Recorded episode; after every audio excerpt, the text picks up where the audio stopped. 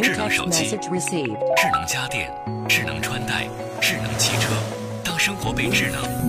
怎样才能在机器的世界里保持清醒？互联网消费、互联网社交、互联网定制、互联网创业。当生活被互联，怎样才能在网络的世界里游刃有余？FM 幺零三点九，无论是用收音机还是电脑，无论是通过手机还是平板，欢迎光临联谊会。盛博、张琪和您一起见识互联网时代的各色神马，陪您一起享受高科技给生活带来的全新变化。联谊会，享受互联易生活。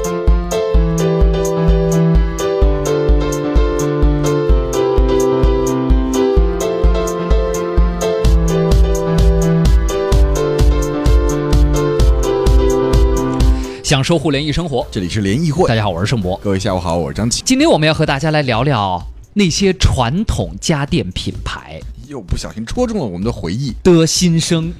啊。前一阵呢，这个我们的微信小编心猿意马小新去到了 New York City，对对对对，我怎么不知道他去了 New York 当时让我出差的时候，我当时心里一开心。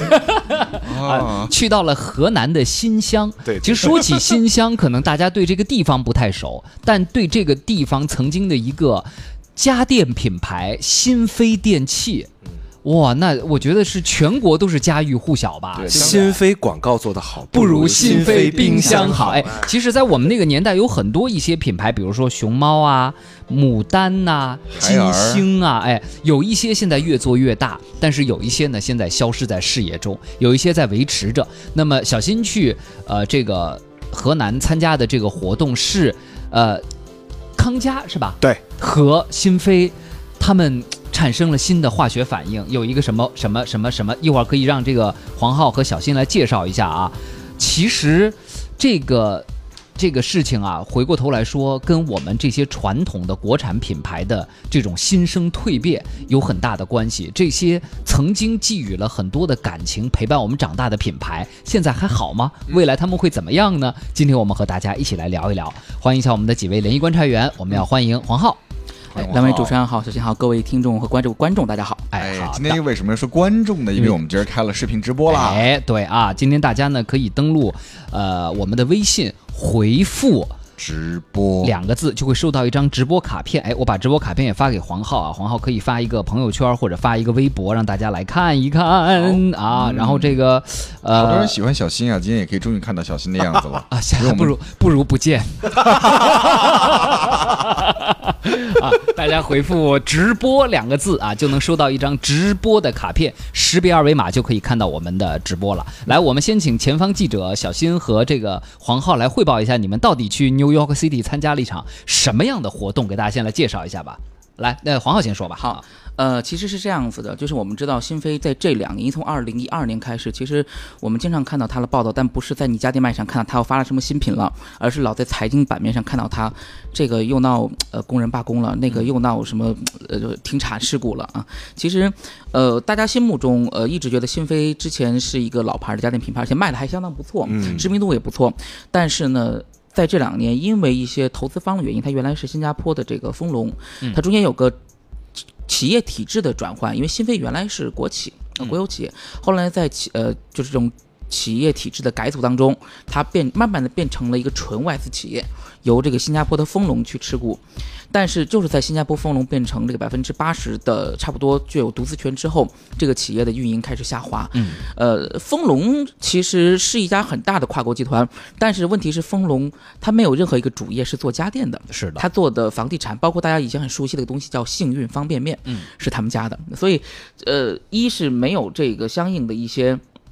就是经营的这个，呃，就是经验吧。那么二来呢，是它整个在中国市场的白电市场的研判上头，其实产生了一定的问题，导致从二零一二年开始，整个新飞的份额不停的往下掉。呃，但是呢，我们老说一句话叫“瘦死的骆驼比马大”。在新飞退市的时候，它依旧还在国内的冰箱、冰柜销量的前十里头。呃，但是呢，已经我们我们消费者，你去问消费者说你会不会考虑新飞的产品，那时候已经不会了，大家会考虑说海尔的冰箱啊对海尔，对，然后包括说，你看那个美的的冰箱，美的其实以前没有做冰箱的，嗯美的的冰箱，海信以前也没有做冰箱的。一会儿我们讲海信冰箱是哪儿来的，海信的冰箱，然后包括说你会去考虑买西门子、啊、松下什么三星的冰箱，但是新飞当时已经不在消费者的心目中是优选地位了。在今年上半年一些一月份的时候呢，新加坡丰隆宣布从新飞撤资，嗯啊，撤资完了之后，相当于正式宣布这个公司的投资方没了啊。然后呢，新新乡市政府，因为新乡其实新乡那个城市并不大，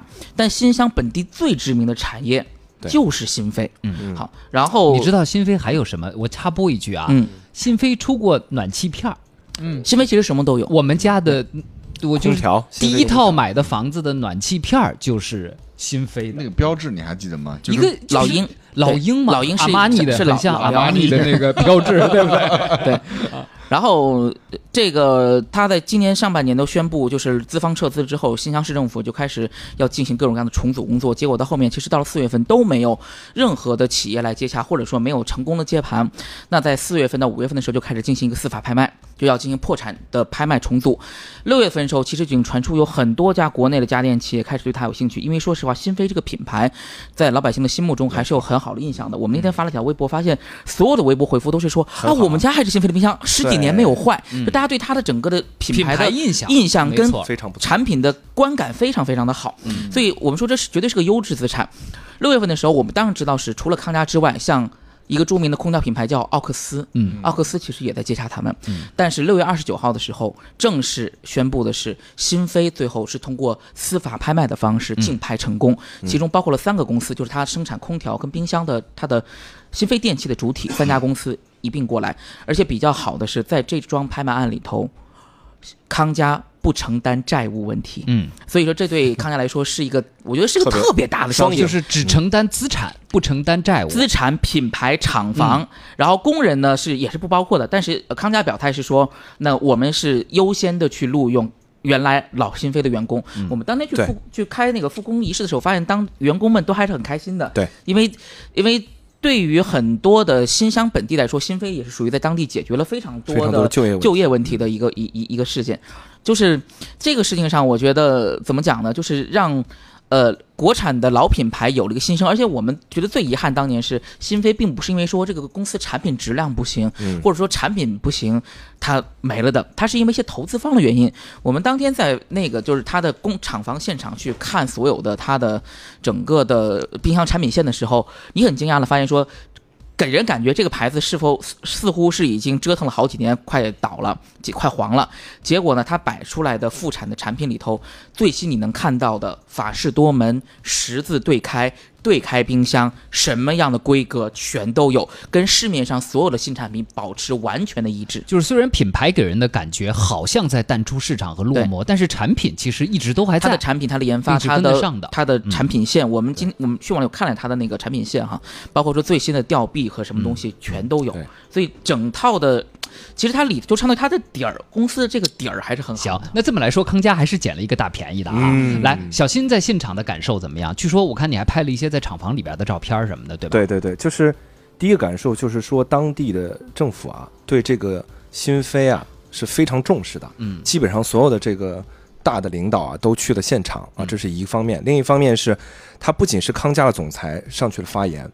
然后呢，他还有当地的这个研发的产品经理嗯也上去讲了他们的这些决心和想要做的事情。然后后来我们就去了厂房里面去嗯参观嘛，首先给人感觉就是很干净。啊嗯，干净。第二个就是它所有的产能设备都是非常良好的在运行当中对，基本上我们走了整个产品线，它都是在运行当中的。就没有感觉说这个厂房是一个曾经破产的企业的厂房，对没有任何这种感觉。嗯就是当天，而且他应该是在复工前就做好了准备。比如说我们看到了，其实已经是最后一道，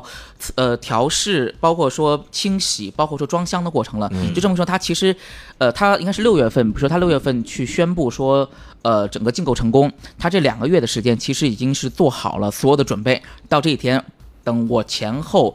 包括说他当天下午还有一个渠道大会，因为现在你会发现，现在我们在国美苏宁卖场里也看不到太多新飞的产品了，他要解决渠道的问题，这些都准备好之后，然后快速的就马上要回来。嗯，所以啊，这个呃，对于接下来我们来聊一聊哈，对于新飞和接下来的康佳来说，他们未来的这个组合会怎么来打啊？因为其实类似这样的品牌合并，大家也知道，比如说海信和科龙，对吧？啊，但是海信和科龙呢，其实品类是有类似和冲撞的。对相对来说，康佳和新飞在品类上，哎，可能还能更互补一些。是的哎，未来各自都有什么优势可以借鉴？咱们一会儿跟大家继续来聊聊。很多朋友也在发自己的这个怀旧哈，Enzo 说燕舞没了吧？应该是燕舞燕舞是没了，对燕舞啊，他说新飞荣升荣升好像还荣升在荣升冰科隆荣升，哎还在海信那边。熊猫熊猫 TV 熊猫一会儿来讲，有的熊猫现在非常厉害，嗯熊猫现在是产面版的，以及给很多你知道的国际大牌代工的牡丹好像是电风扇吧还是电视机啊、电视机。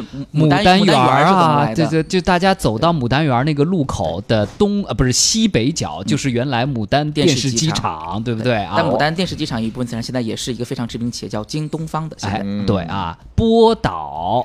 没了，呃，波导还在，还哎哎，波导在印度波导还在。卖特好啊，不不，国内吗？波导跟科跟熊猫是一样的，你见到的很多手机是由波导设计和代工的，它是现在是一个手机的设计公司 OEM 跟代工厂 ODM 对。哦，已经成了 OEM ODM 了。对哎，很有意思啊。他说，太多曾经耳熟能详的国产品牌销声匿迹了，有的是企业自身经营不善，积重难返。最可惜的是新飞这样被不可描述和资本联手玩坏的，值得警惕啊。就是原来这个确实这个新飞会变成这个样子啊，可能大家都会有一些唏嘘。对那接下来这个路要怎么走，咱们一会儿来聊一聊啊。还有朋友提到了，呃，我看看啊，blue 说非人牌缝纫机。嗯，哦是的，因为但是缝纫机这个品缝纫机这，个品类，对对，缝纫机不算电器吧？但是现在啊，嗯，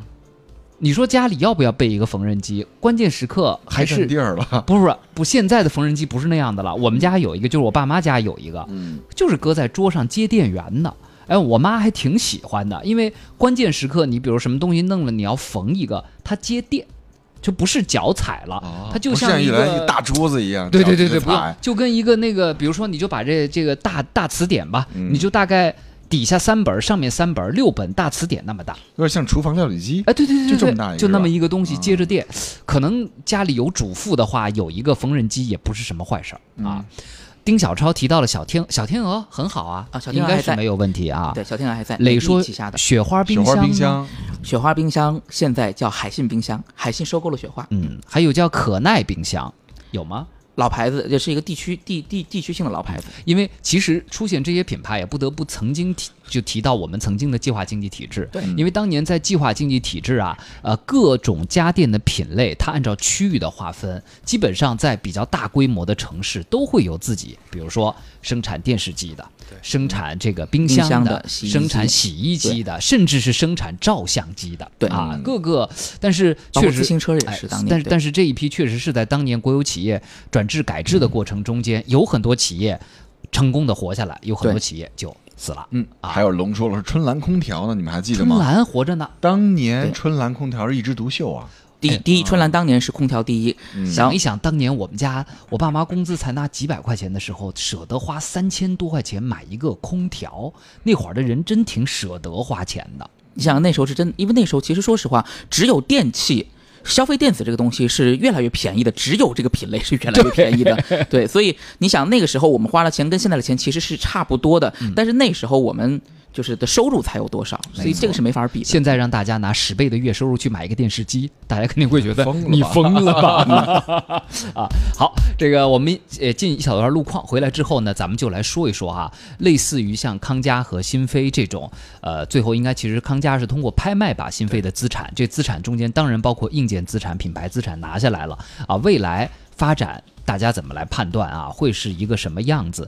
类似这种大家耳熟能详的国产品牌，还有什么可突围之路啊？咱们下半时段也一起来聊一聊，因为毕竟寄托了我们很多的感情，也是我们民族工这个工业的一部分嘛，对不对啊？各位有什么想跟我们聊的，也可以继续发到我们的微信公众平台。联谊会，互联网的联，小写英文字母 e 和开会的会，关键词关键词儿，今天小新有准备关键词儿吗？啊，大家回复家电就可以看到黄浩写了一篇关于新飞的这个重生记的文章。联谊会，享受互联易生活。FM 幺零三点九，欢迎大家继续收听联谊会，我是盛博。各位下午好，我是张琪。今天我们和大家来聊一聊啊，那些我们曾经耳熟能详的老家电品牌啊，有很多越走越好，但是有很多让大家感觉唏嘘的。那最近呢，围绕这些品牌发生的一件事儿啊，就是这个呃，康佳通过这个司法拍卖的这个方式，把新飞的，就是也是大家比较熟悉的一个品牌啊，咱们上半时段都重复它的广告语，叫新飞。冰广告做得好，不如新飞冰箱好。好哎，把他的资产软硬资产都给拿下来了啊！那咱们下半时段跟各位继续来聊聊。再次欢迎我们的两位联谊观察员黄浩和我们的微信小编心猿意马，欢迎二位。大家好，大家好，咱们先说说他们怎么不行的吧。你看，为什么有行的啊？比如说这个长虹啊，哎，北京是海尔，海尔啊，对，嗯为什么有不行的？我我觉得各位从自己的角度可以来说一说啊。黄浩你怎么看？呃，现在在中国的中国的整个就是国产家电阵营里头，大家已经默许有这么几个巨头了，白电是三巨头，嗯，海尔、美的跟格力，嗯，这三家都比较有趣哈。海尔不说了，海尔是最早开始做国际化以及这种全品类经营的厂商，因为海尔已经我们现在不把它归类到它是白电还是黑电，因为海尔的电视现在的销量份额也很高，但是呢，海尔电视也很有意思，也是。赶上了计划经济的末期，是通过收购了西湖电视、杭州的西湖电视来进入起来的。这个都有浓重的当年的经计划经济的影子。美的就美的和格力就比较特殊一些。美的跟格力，美的算是百分之百完全市场经济出来的公司，因为美的是一个纯正的民企，就是从。广东那个成长起来的啊。，对，而格力呢，又是有着浓烈的董明珠的个人印记的。格力是国企，格力是国企，但是呢，它是以一个完全市场化跟民民民企运作模式化去起来的这么一间公司。当然。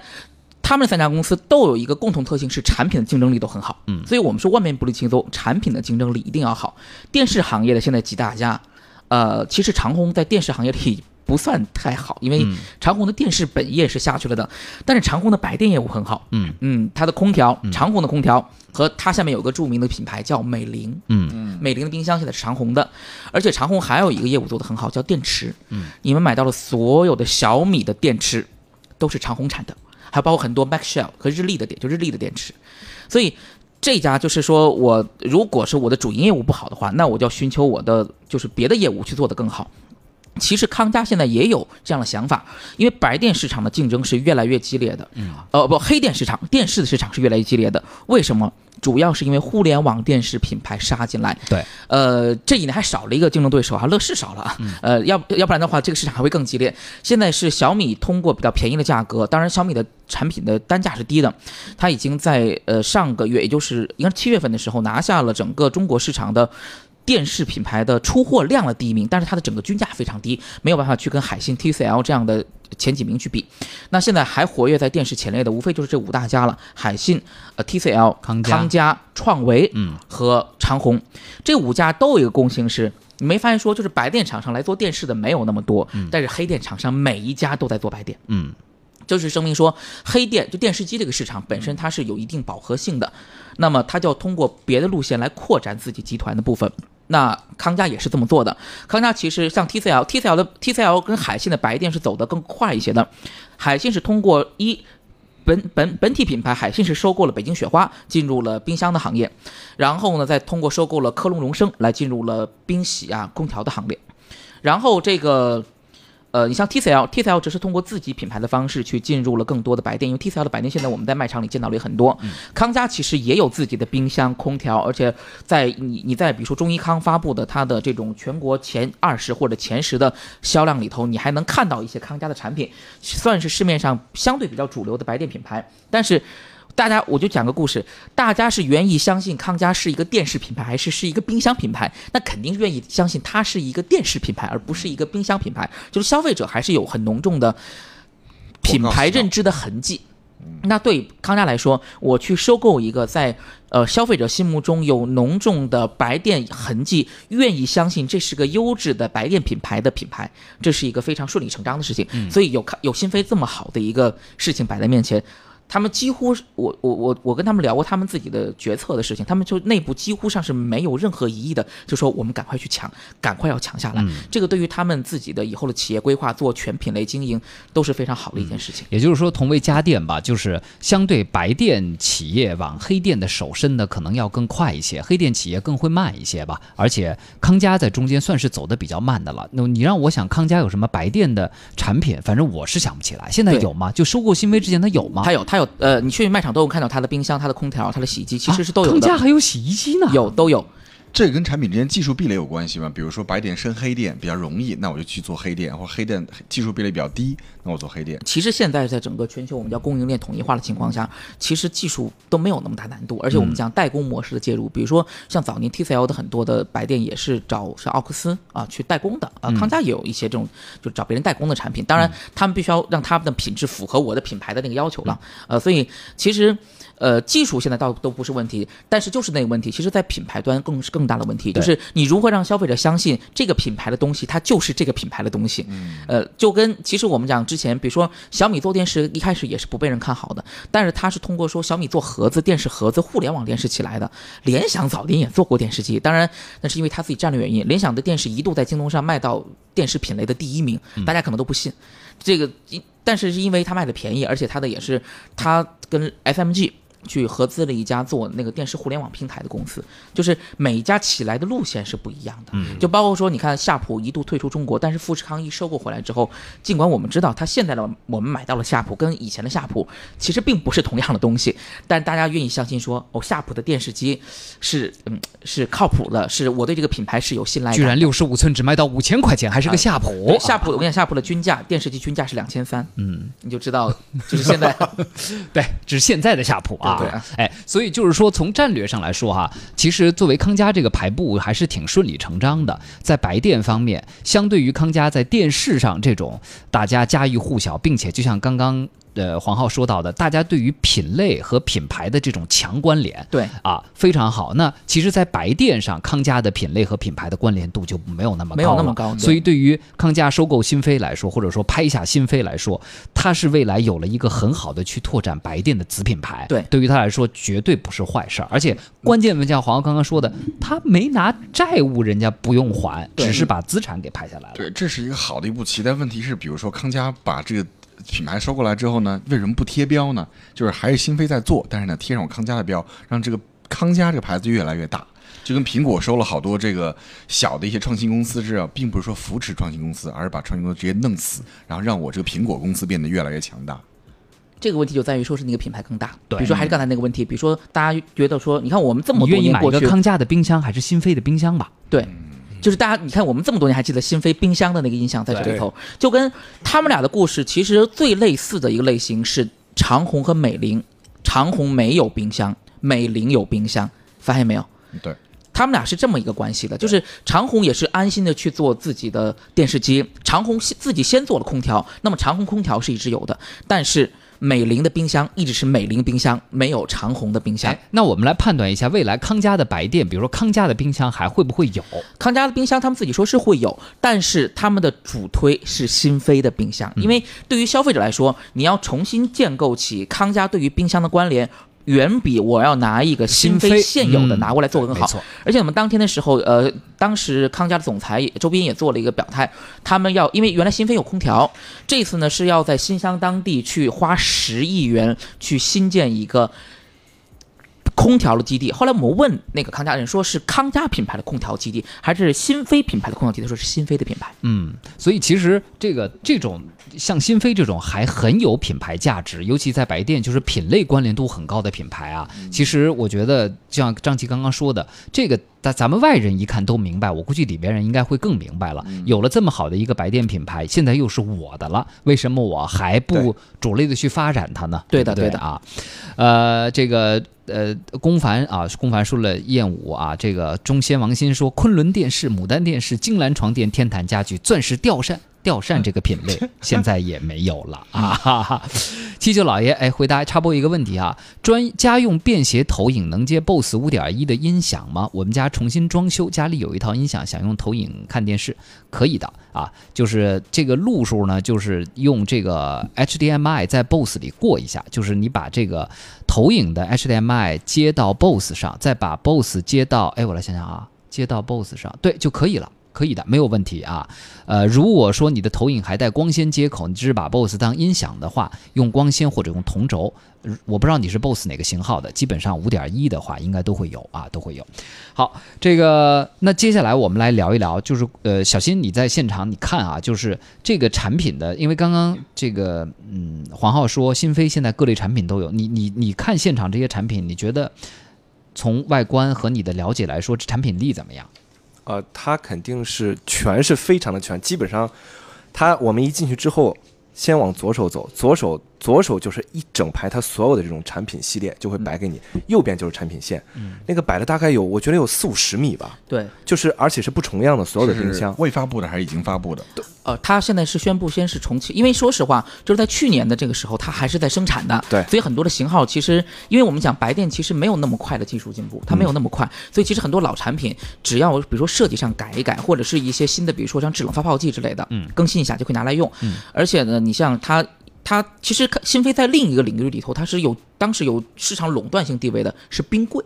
是冰柜，不是冰箱。所以你看，它除了冰箱之外，还摆了一堆那种商用冰柜、冷柜，酒吧里的冷藏柜。那个东西，它在新闻稿里也提到说会做一个重点的发展，因为这个是它以前在行业上、商业上的一个优势的一个领域。而且我们俩还在调侃说这个设计的还是挺简约呃，的，对，我们讨看了一件事情哈 还，挺好看的是吧？是这样的，我们的好看是基于我们就是我们的这种审美，对，就比如说，我们知道现在很多的白电，你像买很多的白电空调、冰箱，